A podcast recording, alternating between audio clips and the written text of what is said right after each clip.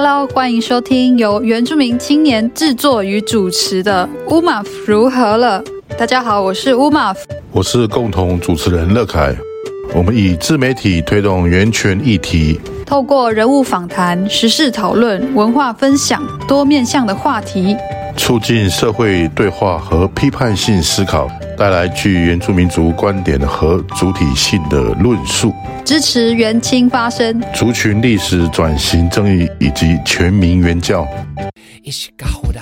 你听过古早口味槟榔加上小米酒，但其实这个风格不一定适合我。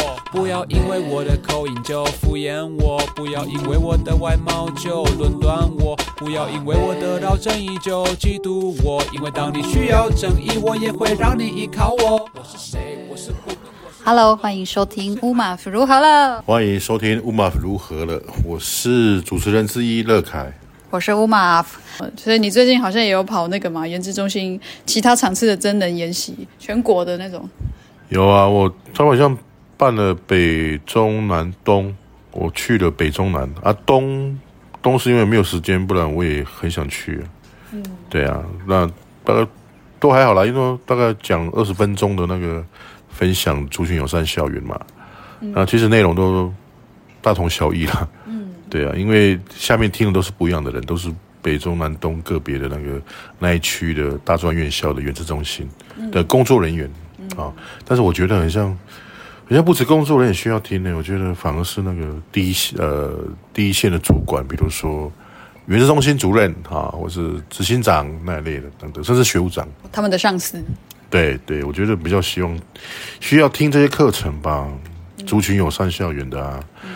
呃，引为歧视的啊，哦，那类的，去中区刚结束，中区的这个真能演习有遇到那个，我每次念他的名字都不太标准，台大社会工作系的副教授，哦，吉旺德拉老师，哦，吉旺德拉，哦，他刚好也历经了这个重大的这个校园的不友善事件的发生，那他提供了非常非常棒的一些经验，那。嗯看来这个事情的发展也正在往的改善，嗯，改善未来这种情况比较少发生的这个方向前进，嗯，甚至甚至他们有开始有那个专门的那个像性平委员会那种，哦，委员小组之类的，委员小组那大概也会朝向定一些办法吧，那个方向，哎呀、嗯啊，然后我这次去，呃，因为我有些 PPT 有没有改，我把它写成呃围棋式，嗯，那。老师就跟我讲说，诶，他们现在比较用的是引为歧视，哦，再加上一个引呢，会比较，会比较不会让人家误解说是小歧视。啊，它其实有一个叫隐隐藏的歧视，所以引为歧视。然后英文就是 microaggression，对，micro 就是微嘛，对。对啊，真的这些这，比如说族人对族人自己也可能会有引为歧视。的问题。不过，我想，我想先跟老师聊一个比较最近一点的事情。先，先不聊原住民，我们聊一下那个非原住民他们发生的。哦，是吗？好啊，好，就不要聊。我们来聊非原住民。好啊，他们常常聊，我们都没有聊。我们要聊他们。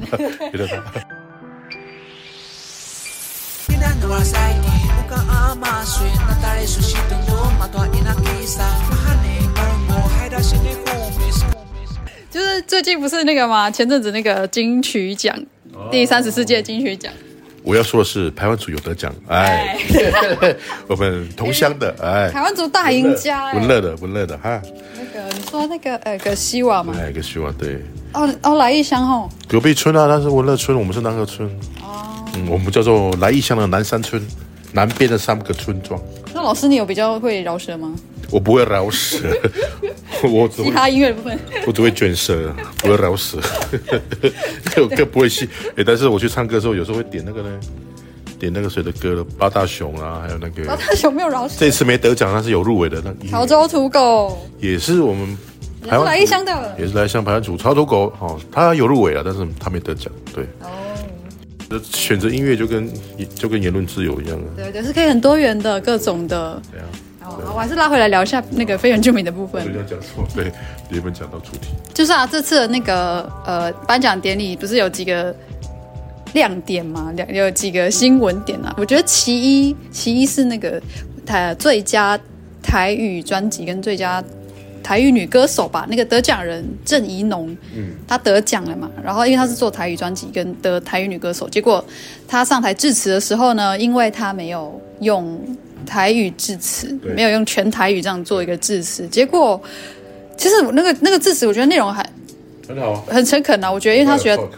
对，因为他觉得台语让他更谦卑，学习台语过程让他更谦卑嘛，然后也制作出这样一个足以得奖的一个专辑，我觉得应该算是一种肯定。结果就有舆论，舆论在网络上抨击这个郑宜农的致辞，说他身为台语的得奖人却没有用台语致辞，然后甚至有用到说什么，呃，说这种行为叫做对台语射后不理。啊！不要不要讲这个，不要讲这个，有点。我是最近很敏感，最近 me too me too，最近很敏感。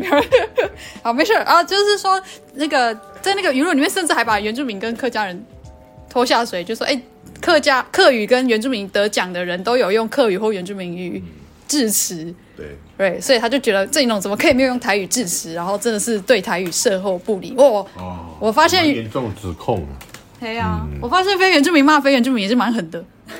当然啊，不然网络上面说明，对不对？不是开玩笑的。你对这样的现象怎么看，老师？这个现象其实可以讨论的点很多了。第一个是我先针对那个你刚才讲的那个哈，他也就是批评者的一些观点，那就管人见观点嘛。那我觉得他的文字非常的恶毒了，他用他自己的那个想法跟情绪哈套上去这个呃得奖者。的心态，嗯，啊，比如说，他说两度上台颁奖却完全不屑，你怎么知道他上台不讲台语是不屑台语？嗯，对不对？你怎么可以把你认为他是不屑，然后就当成是他不屑？这个只是文字上面的自己自己套套用“不屑”这个字，然后还加上什么，连穿插一两句都觉得羞耻。你怎么知道啊？嗯，你怎么知道他觉得连穿插两句都觉得羞耻？嗯，对不对？我觉得这个文这样的形容，这样形容很很不好。就在我看来，就是一个网络酸民啊。然后什么什么全程只用华语，就是等于不屑说台语，然后对台语射后不理。我觉得光如果我从这个文字上面去看的话，我觉得这根本不是一篇一篇那个什么。很公允的评论，公允的评论呐，都是个人的情绪上的字眼呢。哎，那当然，这个也可以更深入去探讨了。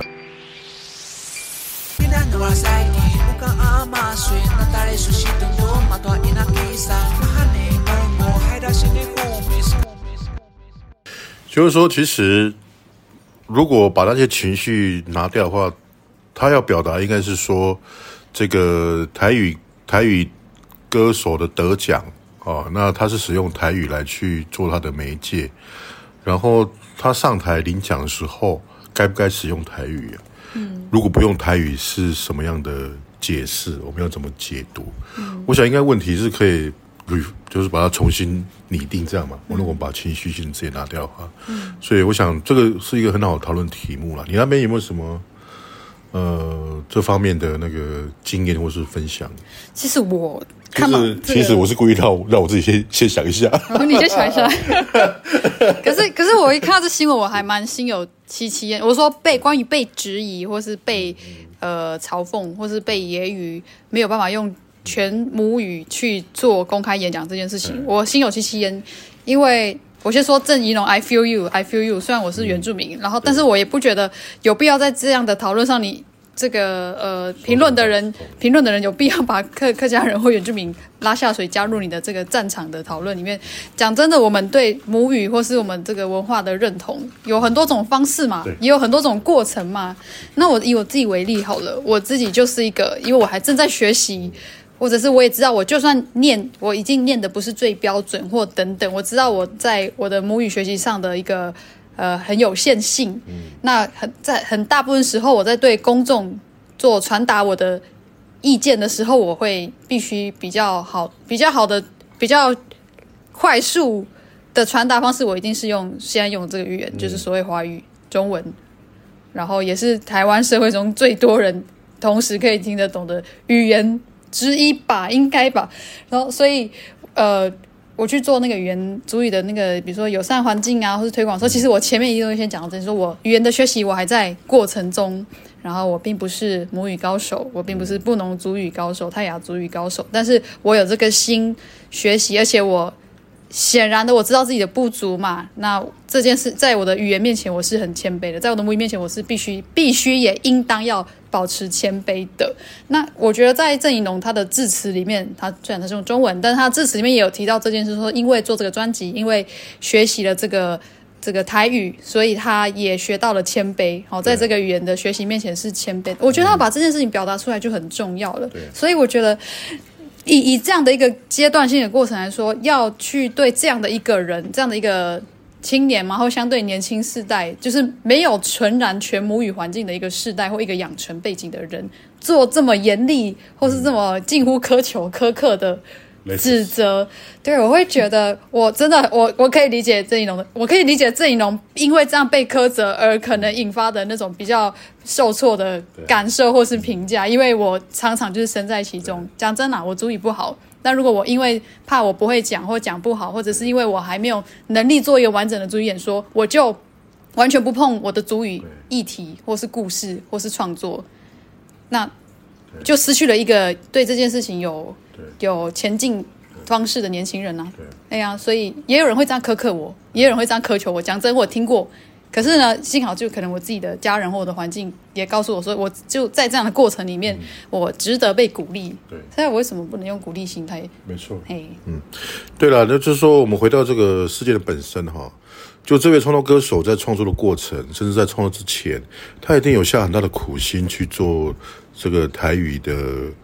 的学习跟研究一定有，啊、哦，那他的歌曲呢，或者说他得奖的这个事实呢，也让台语歌曲哈、哦、会让更多人接触，跟甚至年龄层可能会往下挪动，嗯，就让这个台语歌哦能见度是更广更高，作品更多更丰富，嗯，那以这样的面向，然后去对照他在台上短短的一两分钟没有说台语，就下这么严重的指控哦。我只能说，管人健实在是太不够厚道了啦，真的是不够厚道。他的评论我有在看，有有些评论写得很好，但是评论写得好，不见得不需要受到批评嘛。嗯，所以他他这样讲讲这种话，实在是非常的。就像你讲，非常苛求了，而且那个天平也放得太太倾斜了啦。他只是在那个一两分钟没有说，你就把它说成觉得台语羞耻啊什么之之类的，嗯，太严重这种太主观性的指控了啦。而且他的影响力是超过那个短短一一两分钟用主语的啊，没错没错，用那个用那个母语的啊，对他的作品所达到的效果。渲染或者是什么。啊，啊，不然你管人家你现在。开始写作，虽然我知道你是外省人第二代，你现在写作哈就开始用台语啊，那也可以留下非常长远的作品嘛。嗯、那当你很认真的用台语写出了很多的个作品、很多文章啊，结果你不小心，比如说在一个公开场合你说了国语，那别人如果反过来这样批评你，你觉得公允吗？那国语就是我们传统说的那个中文呐、啊。对，不公不公允。华语哎，对，不公允嘛。在你完成这么多的台语的文章写作的时候，突然你用。中文或者是北京话说了一一些字眼，然后别人就说：“哦，你怎样？你用台语得到你的那个这个书的这个这个发表，然后你就社会不理了。”哦，成就你自己，成就你自己，这样对吗？不对嘛？对啊。其实这又延伸到哈，就是因为现在主语的学习，可能用可以用选学这个字来说了，因为主语现在也是国语，就是国家语言。然后其实很多人，很多年轻人是以这个取得这个主语更高的认证。嗯已经不是以中级为为为这个目标了，对大概会被人家提出来，大概都已经到中高级。也就是说，你考过中高级，大概人家就会把这个事情拿出来讲，在盘组里面，嗯，哦，真的是高级，一定会非常大大的赞扬。嗯，好，所以现在主语学习实际上是一个趋向选学显学，对，显显显学，对，显学。嗯，那我这边呼吁的是，应该我们要营造一个哈。这个友善的鼓励学习的这样的空间跟环境啊，嗯、那会操母语的啊，尤其是长辈哈、啊，不要不要给这个年轻一辈太大的那个苛责苛刻，嗯、因为不是有时候有有时候他是还在学习阶段，嗯，哦，那他的学习阶段是有过程的嘛，一定是有进阶进阶的嘛，那、嗯。搞不好他现在正在学，正在说，慢慢从一句变两句变三句。嗯，那你突然要求他整个会议整整整整个那个什么那个那个演说都要用都要用那个主语，嗯，那也是强人所难啊。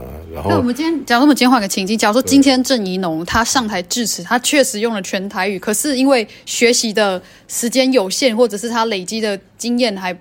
不够，所以他讲了一个更惨啊！对，他讲了一个很不标准的台语，怎么办？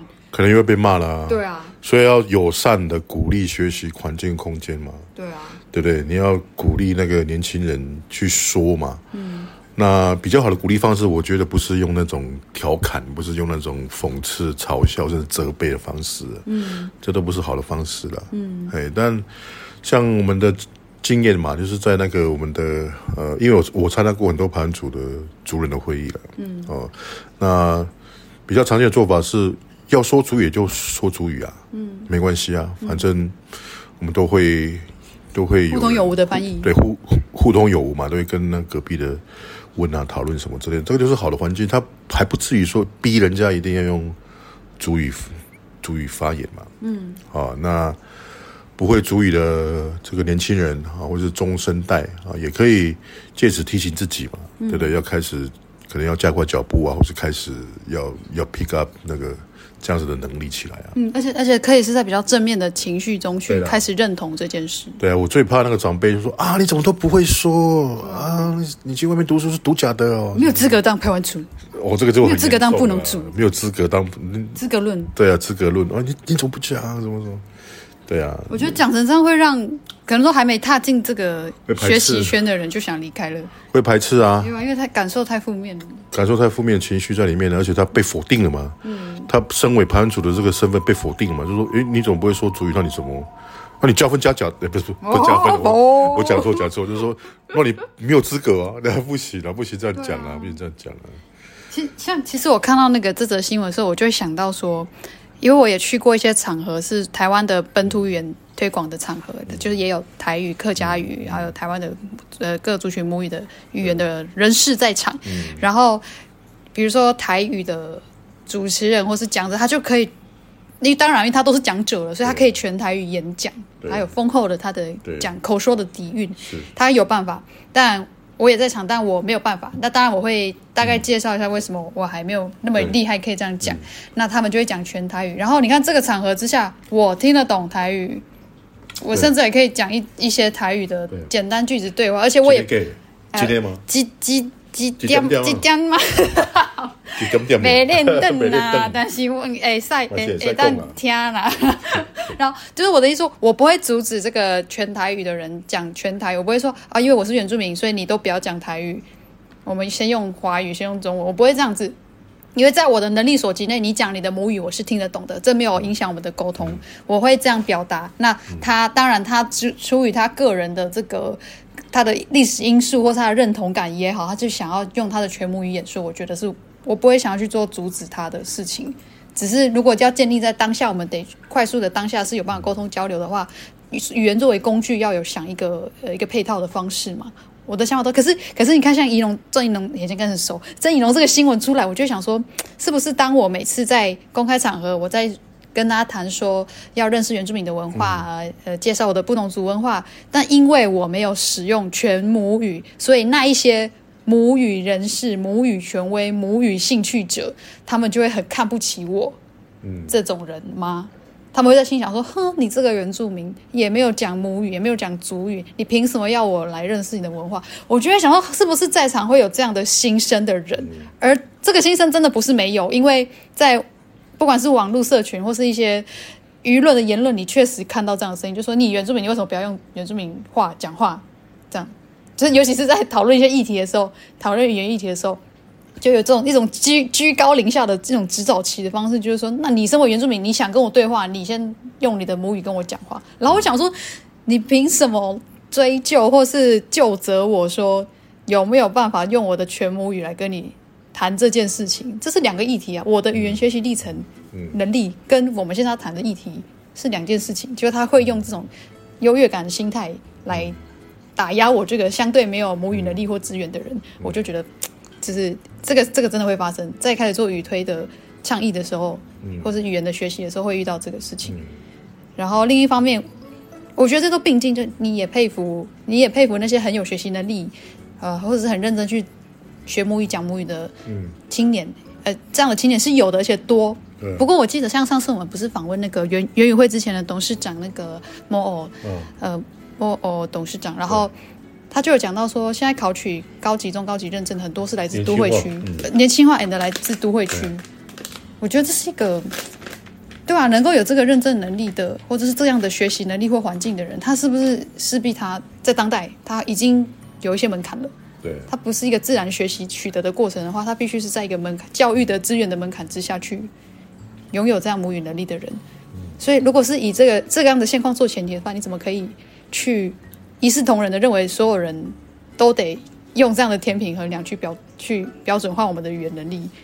我会太，我会不太那个，我就是太，就是我会想很多像这样的事情，因为我正在做这样的对啊努力跟倡议。对啊，对啊，我想说哈，其实当然文文文化的传承跟你有兴趣的文化的部分是有很多种方式啊。嗯，比如说有些人是喜欢手工艺啊，他可能就钻研排湾族的木雕。嗯。艺术的部分，有些人喜欢种东西啊，他可能就钻研布农族的传统植物啊。欸、对。有些人喜欢上山去打猎，然后习得这个打猎后面的社会组织，然后喜欢这样子的角色，他就会去狩猎啊。嗯。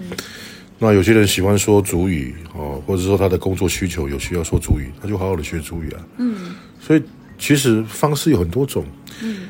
那如果我刚刚举的例子，如果那个很会做木雕，然后甚至把他的目标产品、排湾族的产品、排湾族的木雕文化传递到向外传递，甚至传承，那他的主语能力可能稍微弱一点，那那又怎么样呢？嗯，他还是一个很棒的排湾族人啊，嗯，对不对？如果有一个人，你看像刚刚讲的啊，他喜欢这个种农。那把这个写了本书啊，比如说啊，把这个排湾族的民族植物哦，配上一些族语的名称啊，然后它的功能都在文化上的用途，在日常生活的用途是什么？嗯，然后他可能族语稍微弱一点，嗯，那他不是一个好的排湾族人吗？嗯，他做的事情不够多吗？嗯，他会输给一个只会说族语的人吗？嗯。对吧？是没错吧？也是啊。所以我们要更、啊、更更宽广的心呐、啊，就是文化传承方式有很多种，不要自己去筛选自己人的啦。哎，真的讲得好哎，老师讲是不要自己去筛选自己人呐、啊。真的，真的要多鼓励啊，嗯、呃，学习，然后然后多面向的这个肯定啊，多面向的肯定啊。嗯。那至于这个例子，我觉得很离谱嘛。他写那个这么棒的朱宇的专，那个这个这个名这个台语的专辑，然后得奖，然后让更多人知道。结果一分钟两分钟没有说，你就把它弄成这个样子，对啊，讲的不堪。对啊，讲的不堪，对公允嘛。因为他们这样评论很像是说，只能有你出来用本土语言，你只能零到一百，你要么就是零分，你要么就是一百分。没错，就是非黑即白。对，非黑即白，非上即下。对啊，所以这样是不对了哈。嗯啊，这样不好了，太狭窄了。这样也会让那那那个好啊，那个其他的那那如果这样的话，搞不好很多的原本是要要往母语创作这块来去做发展的那个年轻一辈的人，就不会那个。对吧？因为只能零到一百，你要么就全部都都会，流利非常强。对，不然就不要说，都不要讲啊。但是你不要讲，你又你又被骂。哎呀，不讲也被骂，讲了也被骂。对，讲的像是利用这个台语创作一样。利用这个台创作得到自己名声一样，嗯、这样不对嘛？对，所以我觉得像这样的舆论指责，对于呃年轻的世代来说，没有帮助啦，没有帮助。你可以好好说话，好好说话嘛，对不对？好好说话很难嘛，好好写字很难嘛。我觉得我常常在网络上都看到这种评论啊，很多啦，都没有了解事情的面貌，也不了解那个对对方当事人的想法，就直接套用上去。嗯，那对了。但但我觉得大方向来说啦，鼓励可以是对的、啊，对对，对啊、鼓鼓励学主语，我们学母语，然后能够穿插一些也很好。Yeah. 但也不要说人家没讲，你就把人家讲的很不堪，很不爱台湾，不爱土地，不爱什么的。不是排湾族这样，凭什么当排湾族？你 都不会。心有戚戚焉呐。对，但是至少要会听啊，尽量尽量往那个方向啊，嗯，尽量会说一些问候的话，然后。嗯开始往，开始开开始可以这样做了，嗯，不然不要给自己压力太大。说就再过两年之内，我要可以讲一个一整篇的那种、嗯、那个即兴演讲什么的哈，不要给自己这么多压力。说到这个网络舆论的这个太过分严苛这件事，真的有时候看一些人写贴文的方式，真的觉得其实搞不好不是一些人，搞不好连一些意见领袖都是这样子。好，对，很多这样子的方式。就是，诶，继续讲，还有另外一件事情嘛，啊、就是那个艾怡良颁错奖哦，对，然后然后他就颁错奖是因为，呃，就是有说那个。呈现的那个字卡上面让他误误导了他的阅读，所以他以为评审评审的签名是得奖人。然后那个字卡其实，在网络上有人大家看，大家大部分网友也都觉得，对啊，那个字卡蛮误导人，会让人家以为签名的那个名字是得奖的人。对。对啊，结果那个签名签很大的那个哈，就是比比我们平常一般生活所看到的那个该有的那个大小跟该有的位置哈，真的会让人家误解说他是他是得奖人呐、啊。对啊，啊，那个签名的其实是那个说应该是评审长吗？好像是评审长的签名啊，就是要负责这一块这个这一场评审的那个人嘛。然后后来艾良就是直播，就是还有直在直播中还有痛哭道歉，嗯、然后但是还是而且那个颁被颁错奖的那个人就是陈建伟。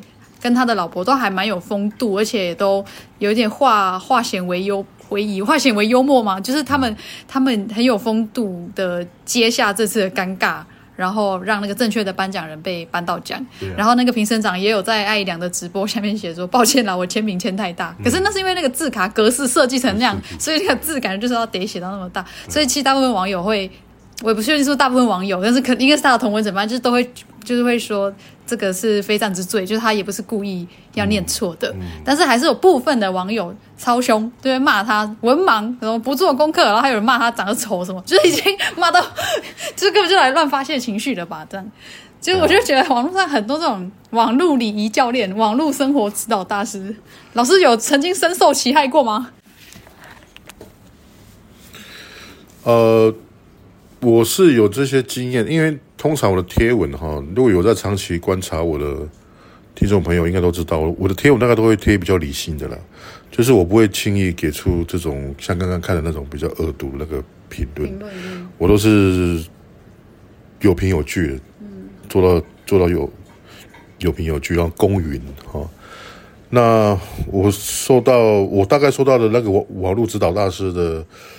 的情形大概都是在我回回回人家的吻的时候，嗯，回人家的文的时候，当然就会引起那个不是不是我的网友的人的回应嘛，嗯，那我最近有遇过那个还会指导我要怎么去跟朋友相处啊，那个有以质有量还是什么那个成语，嗯、有质有量有对对对那些，嗯，然后还指导我要怎么去去，就是说。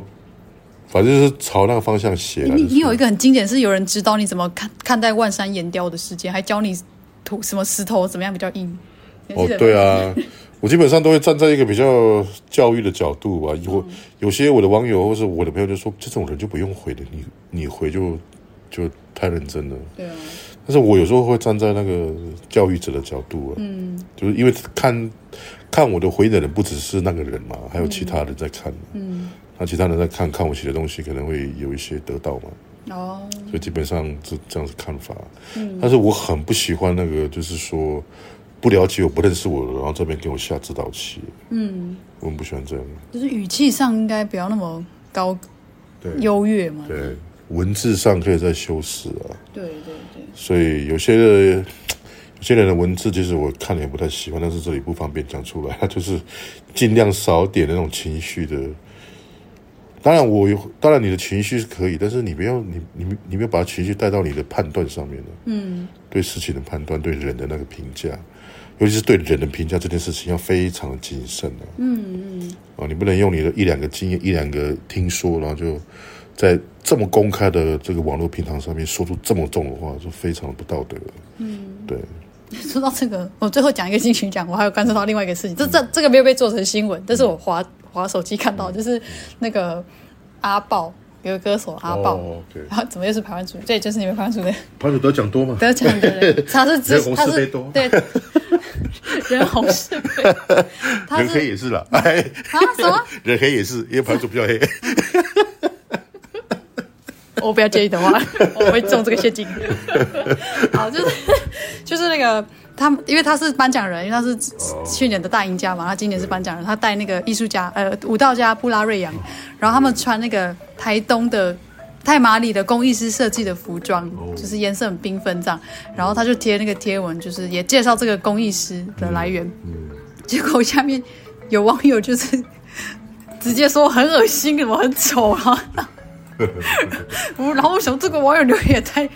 你你也太那个了吧？就是人家觉得很漂亮，你干嘛一定要这边骂人家的衣服很恶心？什么？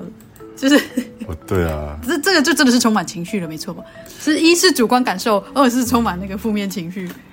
对，我有时候我觉得我们的生活哈，或是有些新闻的呈现啊，哈，或是他们采新闻的这个来源，有时候真的太重视无厘头或是没有礼貌的网友的意见。嗯，当然新闻的取向有时候往往都是比较取向那个有比较说话比较。强烈一点的哦，嗯，甚至讲快点是说话比较不礼貌的，或是比较有激激进冲突性的，哦，所以往往就把这样的意见把它放大起来了，嗯，啊，就很像那个他的他的他他的衣服好看不好看，其实见仁见智嘛。对，而且不好看也没有害到你什么。但是刚刚我我我们又回到那个刚刚的那个念错那个得奖的那个那个确实卡片设计的不好呢。我虽然不是设计相关经验的人哈，嗯、我没有这样子的专长，但是我觉得跟我的平常的经验，或是你用那个阅读习惯，哎，你使用你用阅读人的那个观点去看这个设计，其实就不太好啊。嗯，对，因为有些设计，我最讨厌设计是什么，知道吗？就比如说一个海报，明明就是要呈现清晰的资讯嘛，至少在、嗯、呃一两公尺哈，这样看的距离是清晰呈现。有些海报的设计师就喜欢写很小的字。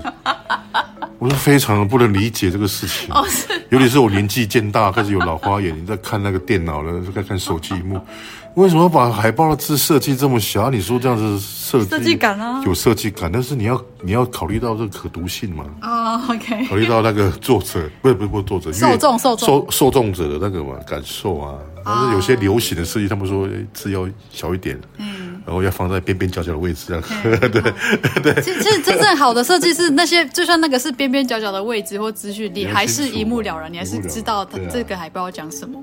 对啊，没错。所以是应该就是设计的功力的问题。所以就回到这个衣服，那这个衣服呢就没有这个问题啊，它没有所谓的那个设计的位置不好，然后摆的位置或是什么什么，这是、啊、这个纯粹就是见仁见智那。这这是他的一个风格、啊。对啊，见仁见智了。甚至说他把，甚至说他天马行空的把那个。把那个把那个口袋绣在那个背后，还是什么？那也是因为那个本来就是装饰用的嘛。嗯。哦，如果他把口袋放在背后，你很难抓的地方，那也是他设计啊，造型啊，或者把领子做到后面来，他的设计造型啊。但是那个跟那个卡片那个就不一样了。对对对。诶，实用性、通用性跟这个个人彰显风格性是两回事。所以我觉得服装至少在服装上面，我觉得会有更多的个人的自由了。跟这个人的判判判断了，因为他不会影响到其他人啊，嗯、使用上，就他在穿而已啊。听听众朋友，这个让我想到我我有一个朋友，我有一个好朋友，他我有时候穿一些衣服比较有别于平常的风格。我有时候会穿一些比较像我高中时期会选选用的那种衣服，就是那种很色比较那个嘛？像墨西哥的颜色吗？就是墨西哥很多那个少少数应该算少数民族嘛，还是当地的那个族？然后他们有原住民啊。哎，他们有些衣服都很鲜艳的颜色。对，我有时候会突然穿一些貌似很强的造型或衣服，或是鞋子。我有那种鞋子上面就是草席边的，然后上面都是小花花，或者是我有买过那种 Doctor Martens 的鞋子，然后它是蝴。湖水草绿色，然后里面就是反正就那个颜色可能不是那么多人会选的颜色就对了。对，然后我有时候会穿类似这样的一个离奇的搭配出现，然后我的好朋友就会露出那种 你今天穿的什么东西，但是他又会就是碍于说我们两个人的友情，然后他就也不会说直接出言批评，可是他会他会露出有一点被吓到表情。就像我最近配了一个金属细框粉红色库洛米的眼镜。然后，然后我就有朋友注意到说：“哎，你的眼镜是粉红色的。”我就会跟他说：“哎，这是库洛米的眼镜哦。”然后就是他们说：“ 哇，真的是离奇。”像我都没有这个困扰，我怎么穿都是受人注目的，是吗身材太突出了，是身材被注目。对啊，身材太太那个了，就不管怎么穿都 都有人注意。从正面看，从侧面看，从后面看，都有人注意。就是在那个呃九美国小成果发表会，然后你不是有一开始你不知道你是这边游走了。你在游走的时候，然后你不是戴一个口罩哦，然后你看，我在想你是不是觉得你这样看起来很低调？对啊，对 没有，你知道，我才进去那个九美校园五分钟，就有人跟我说：“哎、欸，吴马博，我有看到那个雷乐凯老师。”我说：“你有看到？有那么明显？全世界都看到你了。” 我特别戴口罩啊，低调一点啊。你以为戴口罩？对，这个 有兴趣看乐凯老师本人的样子，可以去我的 IG Bunun Everyday 看那个。上次我拍乐凯老师跟我们毕业成大十二年的学姐郑祥翠老师他们重逢的一个画面，很感人哦。两个都是台湾族人，然后就会看到乐凯老师硬要戴口罩，自己原谅比较低调。然后郑祥翠 郑祥翠一直语无伦次。你知道最好笑的是什么吗？嗯、就是我记得操场有摆很多的椅子嘛，嗯，因为晚一点会有那个演唱会啊，嗯、然后那边已经有坐人了，大概至少有十几个了啊，哦嗯、我就故意去那边坐，因为我觉得坐那边会比较不会隐藏在人群十几个、二十几个人里面，嗯，所以我自己坐坐这边划手机，然后大概十十几分钟，我再抬头看。都没人了，就像我，我奇怪，就跑去哪里？反而变最醒目。对，最醒目。我马上站起来，往往那个后面车往后面移动。难怪你一直在操场旁边。你不觉得操场只有我而已吗？本来是很多人的呢，嗯，都坐坐那边呢。对啊，可能都都跑去吃东西了。所以你超醒目的。都跑去吃东西，我然后我没有发觉，怎么只有我？我们一排青年坐在草地上嘛，然后他们就交头接耳说：“那搞是在那边呢。”对，我一个人在那里。就是说，请他过来要吃饭了。对，谢谢。那我那我不好意思过去吃啊。对啊。好了，那我们今天的讨论大概就先到这边。那欢迎大家有任何的感想、心得回馈，可以来 Bunun Everyday 这个 IG 或者是脸书的留言，或者是在我们的呃 Apple Podcast、Spotify、Sound On，或是任何你触及到这个平台的。这个留言区好，留言给我们，然后欢迎给我们的贵节呃 不是给 B 节目您宝贵的建议回馈，或者是你有希望我们再去继续去谈什么主题。好，那我们今天就先聊到这边了，老师。好，对啊，也差不多了吧。嗯，那就乌尼娜米欧米桑，拜拜，马萨鲁。